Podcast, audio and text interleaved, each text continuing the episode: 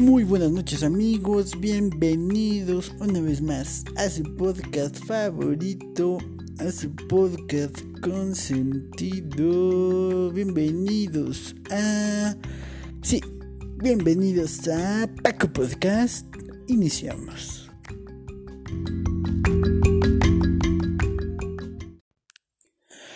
Muy buenas noches amigos, bienvenidos a esto que es Paco Podcast, su podcast favorito.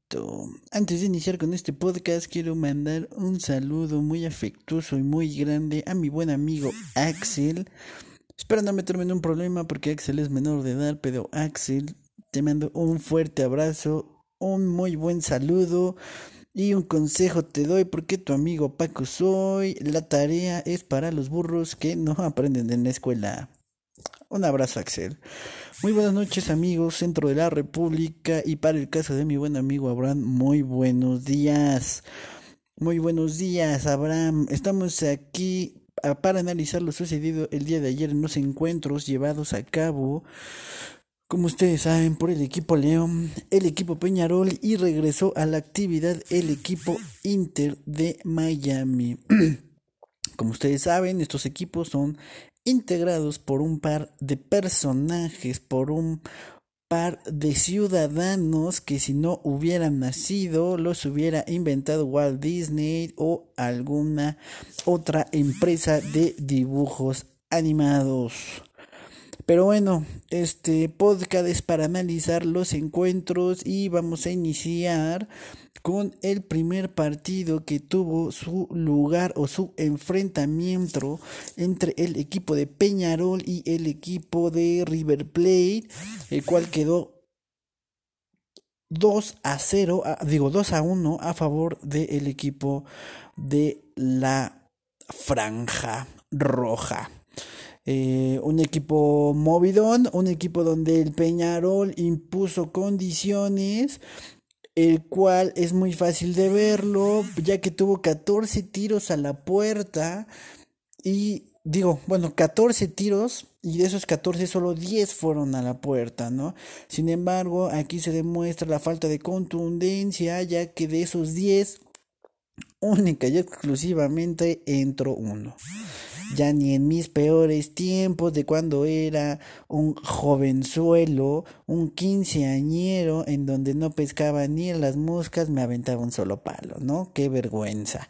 El equipo River fue más contundente, tuvo seis tiros y de esos seis tiros cinco fueron a la puerta y de esos cinco ingresaron dos, ¿no?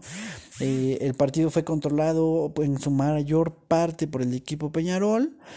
Sin embargo, la falta de contundencia se reflejó eh, de manera muy clara, ¿no? Se tuvo como refuerzo para este partido al, al jugador denominado Dani y al jugador denominado clandestino. Eh, el equipo Peñarol para este equipo alineó con Paco por la banda, por la lateral izquierda. Cabe recalcar que fue el único jugador o uno de los pocos jugadores que jugaron la mayoría de los partidos y no es porque sea bueno, sino porque pues no tiene competencia, no hay nadie que juegue en esa posición, entonces pues es el único que bien o mal anda jugando, ¿no? En la central jugó Raúl con el buen amigo Dani, Dani que sigue en un momento eh, increíble dentro de este su pro, que por cierto Dani tuve problemas ahí con tus papeles porque tu CURP no coincide con tu RFC, entonces sigo sin poder registrarte y darte mis apellidos para que puedas tener ese OXO prometido. Y por la banda izquierda tenemos al buen Omar que por primera vez probó esta posición y nos queda claro que puede ser una buena competencia, pero para el medio campo, ¿no? Porque se fue como gorda en tobogán y no bajaba ni madre, pero ni madre. Luego viene el buen amigo en el medio campo, el buen amigo Axel con Yayir clandestino que también reforzó al equipo y el buen amigo Zahid. Cabe recordar o cabe hacer mención que Zahid un muy buen elemento ya que bautizó de manera oficial en un partido de fútbol al buen Yayir el cual, sí, Yair, tengo que decirlo, de ahora en adelante será conocido como el señor Yair Cara de Papa.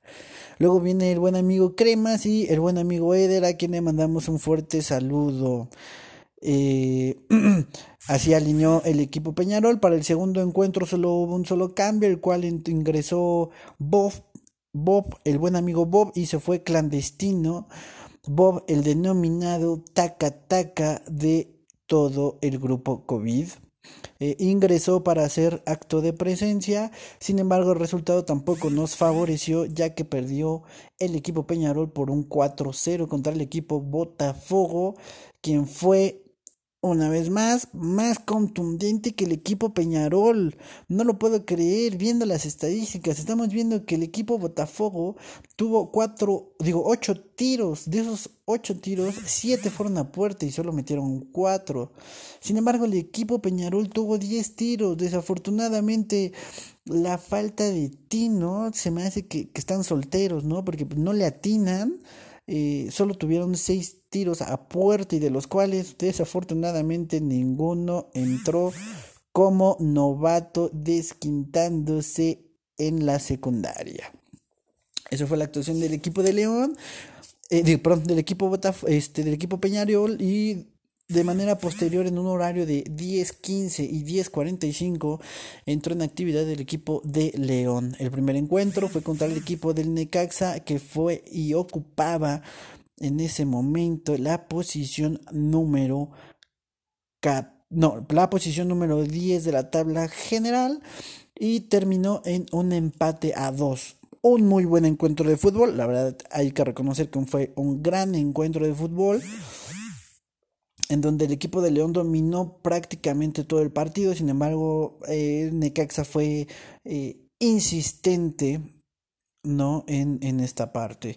Eh, el equipo de Necaxa generó 12 tiros a puerta, de los cuales de esos 12, 6 únicamente fueron directos a la portería, los demás fueron desviados como los gustos de unas personas que no mencionaremos para no decir nombres. Pero bueno, Pasando a cosas más importantes, el equipo de León tuvo seis tiros y otra vez nuestra falta de tino. Bueno, a excepción del Admi, que no sabemos ahí que pueda haber latinado, qué maña, qué maña, dicen por ahí los expertos, qué maña de dejar los mecánicos dentro del el taller. Pero bueno, de esos seis tiros solo se generaron dos a puerta, que los mismos dos fueron a la directamente al marcador, lo que puede reflejar un poco una contundencia del ser del 100%. Sin embargo, bueno, para hacer seis tiros nos falta mejorar el tino. Y después viene el equipo, enfrentó al equipo del Atlas, quien desafortunadamente ganó por un marcador de 5 a 2. Sin embargo, los muñecos o los avatars del Atlas generaban o tenían un mayor nivel en cuanto a precisión y control del balón y se vio claramente en un pelotazo de tres cuartos de cancha que terminó bajando como Dios dentro del área y de manera inmediata vacunó al equipo de León. El equipo de León eh, alineó de la siguiente manera con el buen amigo Paco, quien jugó como ya lo dije con antelación, quien jugó por ser el único que juega esa posición, el buen amigo Espi, que después de sus vacaciones por Timbuktu se dignó a regresar a la actividad, el buen amigo Dani.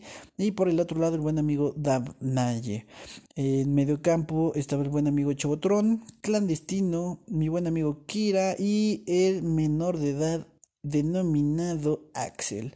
En la parte de arriba o en la punta estaba eh, el Admi y Abraham. Eh, el Admi metió algunos golecillos, que es de los que recuerdo y me acuerdo rápidamente y lo tomo así de bote pronto. No quiero mencionar cosas que no, porque luego omito decir quién, quién, quién ingresó los goles, entonces vamos a dejarlo hasta ahí, ¿no? Eh, Cabe hacer mención que durante los cuatro encuentros la defensa se comportó a una gran altura, pero a una gran altura, defendiendo en todo momento el arco rival.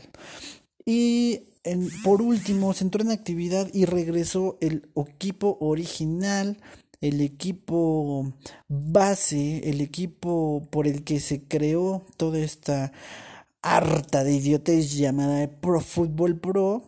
Eh, regresó en actividad del Inter de Miami con una actuación, no quiero decir desastrosa, pero sí, desastrosa. ¿Y por qué lo comento? Porque, por lo siguiente, los dos partidos los perdió por marcador de 3 a 0 el segundo y 3 a 1 el primero. Sin embargo, el equipo del Inter de Miami en el primer encuentro llegó 14 veces a la portería. Sin embargo, solo logró sacar 5 tiros. Seguimos, seguimos de, dejando en visto esa, esa parte de, de, de, contundencia, ¿no? Y en el segundo partido solo generó dos tiros. Dos, sí, lo escucharon bien.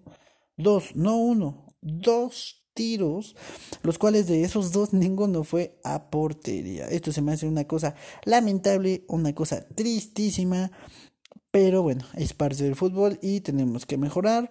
Los equipos eh, rivales, tanto el Dallas como el San José, no fueron tan superiores, sin embargo sí fueron contundentes.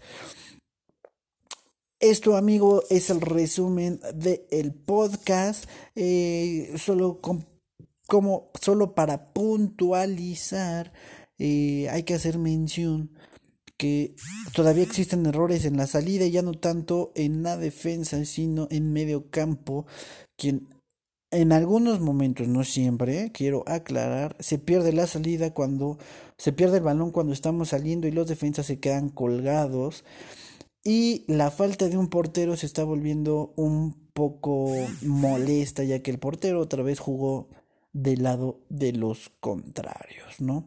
Amigos, amigos, eso es todo por el día de hoy. Eh, obviamente es un poco noche para el podcast, quizás no sea divertido como suelen ser los anteriores, sin embargo sí trae ahí alguna que otra jiribilla con la finalidad de hacer esto un poquito más ameno. Sale amigos, eh, recuerden siempre, siempre, siempre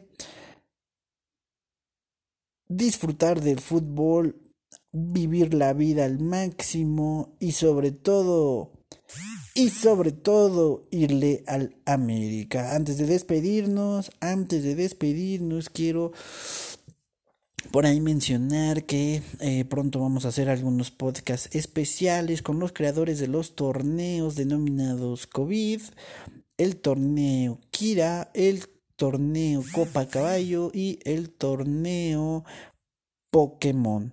Se va a platicar con alguno de ellos, nada más para saber eh, su creación, sus puntos de vista, quién es el peor jugador, quién es el mejor jugador, quién es el más pendejo, quién es, quién es el más certero, eh, se van a tratar de, regalar por ahí algunas inscripciones gratis y también buscaremos la manera de hacerles llegar algunos recuerdos, algunos regalos de su amigo Paco Podcast con la finalidad de agradecer su preferencia.